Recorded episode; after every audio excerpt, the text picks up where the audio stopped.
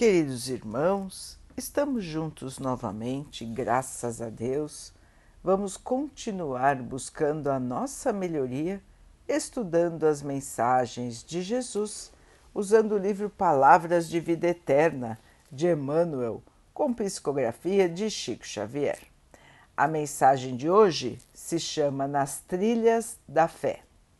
Simão Pedro, servo e apóstolo de Jesus Cristo, aos que conosco obtiveram fé igualmente preciosa. Pedro 2 Pedro 1, 1 Em muitas ocasiões admitimos erroneamente que os grandes vultos do cristianismo terão obtido privilégios nas leis divinas. Entretanto, basta a reflexão nas realidades do Evangelho para que nos capacitemos da sem-razão de semelhante conceito. Simão Pedro nos fala da fé igualmente preciosa, e raros vultos da história do Cristo poderão competir com ele em matéria de renovação pessoal. Ele era pescador de vida humilde, homem quase analfabeto comprometido em obrigações de família, habitante de aldeia paupérrima, seguidor do Evangelho, submetido a tentações e vacilações, que por muitas vezes o fizeram cair. Entretanto, guindou-se à posição de apóstolo da causa mais alta da humanidade. Ampliou seus conhecimentos, adquiriu importância fazendo-se condutor e irmão da comunidade. Liderou a ideia cristã nas cidades do seu tempo.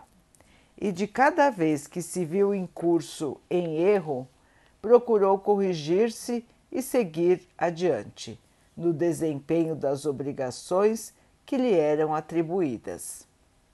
Realmente, não possuímos qualquer justificativa para isentar-nos do serviço de autoeducação à frente do Cristo, sob a alegação de que não recolhemos recursos imprescindíveis à solução dos problemas do próprio burilamento para a vitória espiritual.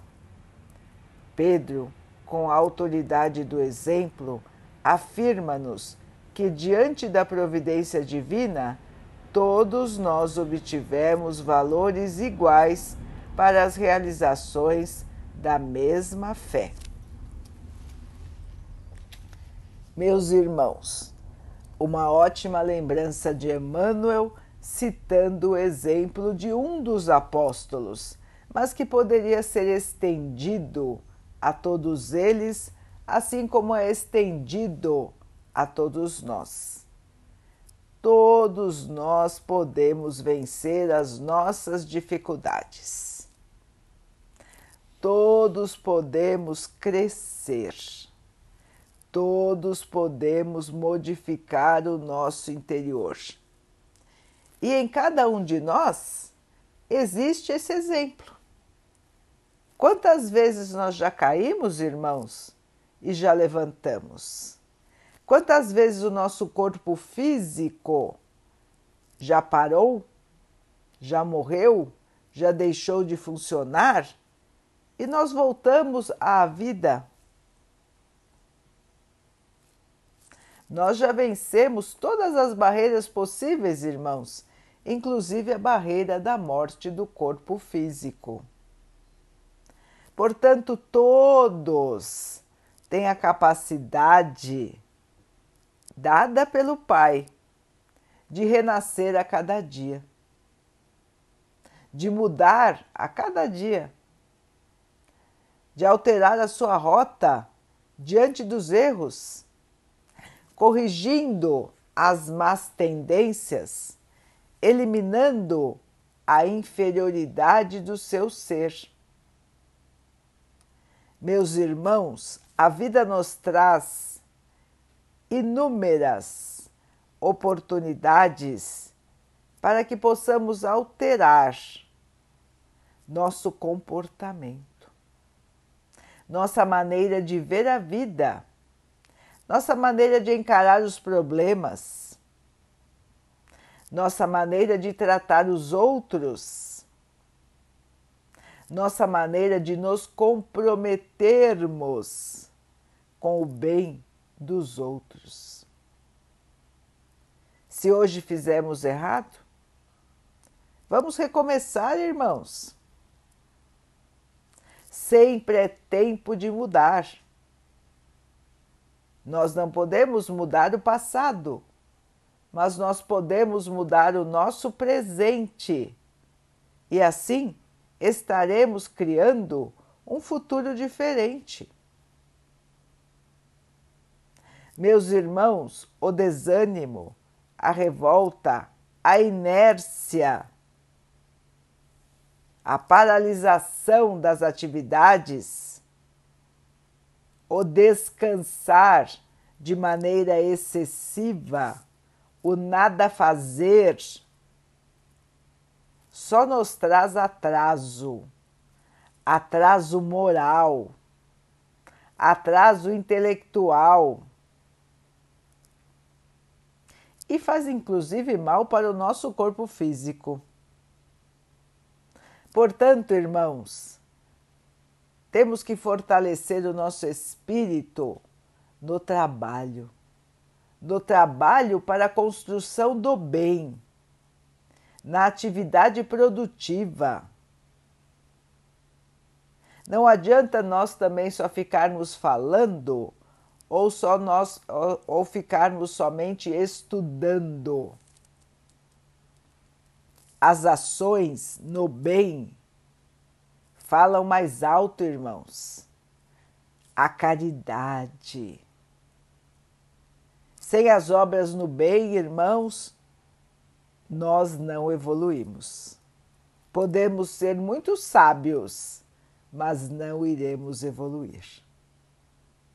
A nossa missão mais importante no planeta terreno é fazer o bem é o primordial, é o mais importante, é o número um da nossa lista. E assim, irmãos, fazer, procurando sempre fazer o bem, nós vamos automaticamente corrigindo os nossos erros. Nós vamos colocando os outros em primeiro lugar e não a nós mesmos. Assim nós já vamos diminuindo o nosso egoísmo, a nossa vaidade, o nosso orgulho. Vamos aparando as arestas e vamos fazendo a nossa luz, criando a nossa própria luz. Meus irmãos, nós não ficamos no plano da matéria para sempre. Todos sabem disso estamos aqui por um período de tempo que é breve. Nós não sabemos quando o Pai vai nos chamar de volta para casa. Um dia chegará, assim como já chegou para nós, irmãos, diversas vezes. Não há razão para temer a volta para casa, ainda mais se nós trabalhamos para o bem. Quanto mais nós trabalhamos para o bem, irmãos, mais feliz será o nosso futuro. E mais feliz também é o nosso presente. Porque quando nós fazemos algo de bom, o bom volta para nós. O amor repartido, ele é ampliado e ele volta para as mãos de quem o distribuiu. Não tenhamos medo, irmãos, de distribuir o amor. Não tenhamos medo de nos comprometermos com o bem. Esse é o melhor comprometimento que nós podemos ter. Pedro já nos mostrou com seu exemplo. Era quase analfabeto, era pobre, vivia numa vila minúscula paupérrima, como disse Emmanuel, e todo mundo hoje o conhece. Todos ainda falam dele mesmo depois de dois mil anos de sua existência aqui na Terra. E por que não é, irmãos? Pelo exemplo do trabalho no bem, pelo exemplo da fé, da renovação do espírito, da mudança de patamar moral. E é isso que nós precisamos fazer. É exatamente esse caminho, irmãos, que nós precisamos trilhar. Não achando que aqueles que estiveram próximos de Jesus tiveram oportunidade muito melhor do que a nossa de evoluir. Meus irmãos, eles tinham dificuldades também enormes, missões difíceis para cumprir. Será que nós estando na posição deles, teríamos conseguido? Não sabemos, não é, irmãos? Não dá para que não, não conseguimos avaliar o que vai no interior de cada um. A força de vontade, a esperança, o trabalho, o ânimo para o trabalho é individual. Nós, de nossa parte, temos que trilhar o nosso caminho. Sabendo que Deus está por todos, Jesus está por todos e nós temos uma infinidade de irmãos ao nosso lado, tanto encarnados como desencarnados que servem para nós como apoio, como amizade sincera, como amor fraterno, para que possamos seguir a nossa trajetória e possamos obter a vitória. Então, irmãos, nada de desânimo, nada de tristeza, nada de revolta. Vamos sacudir a poeira, irmãos.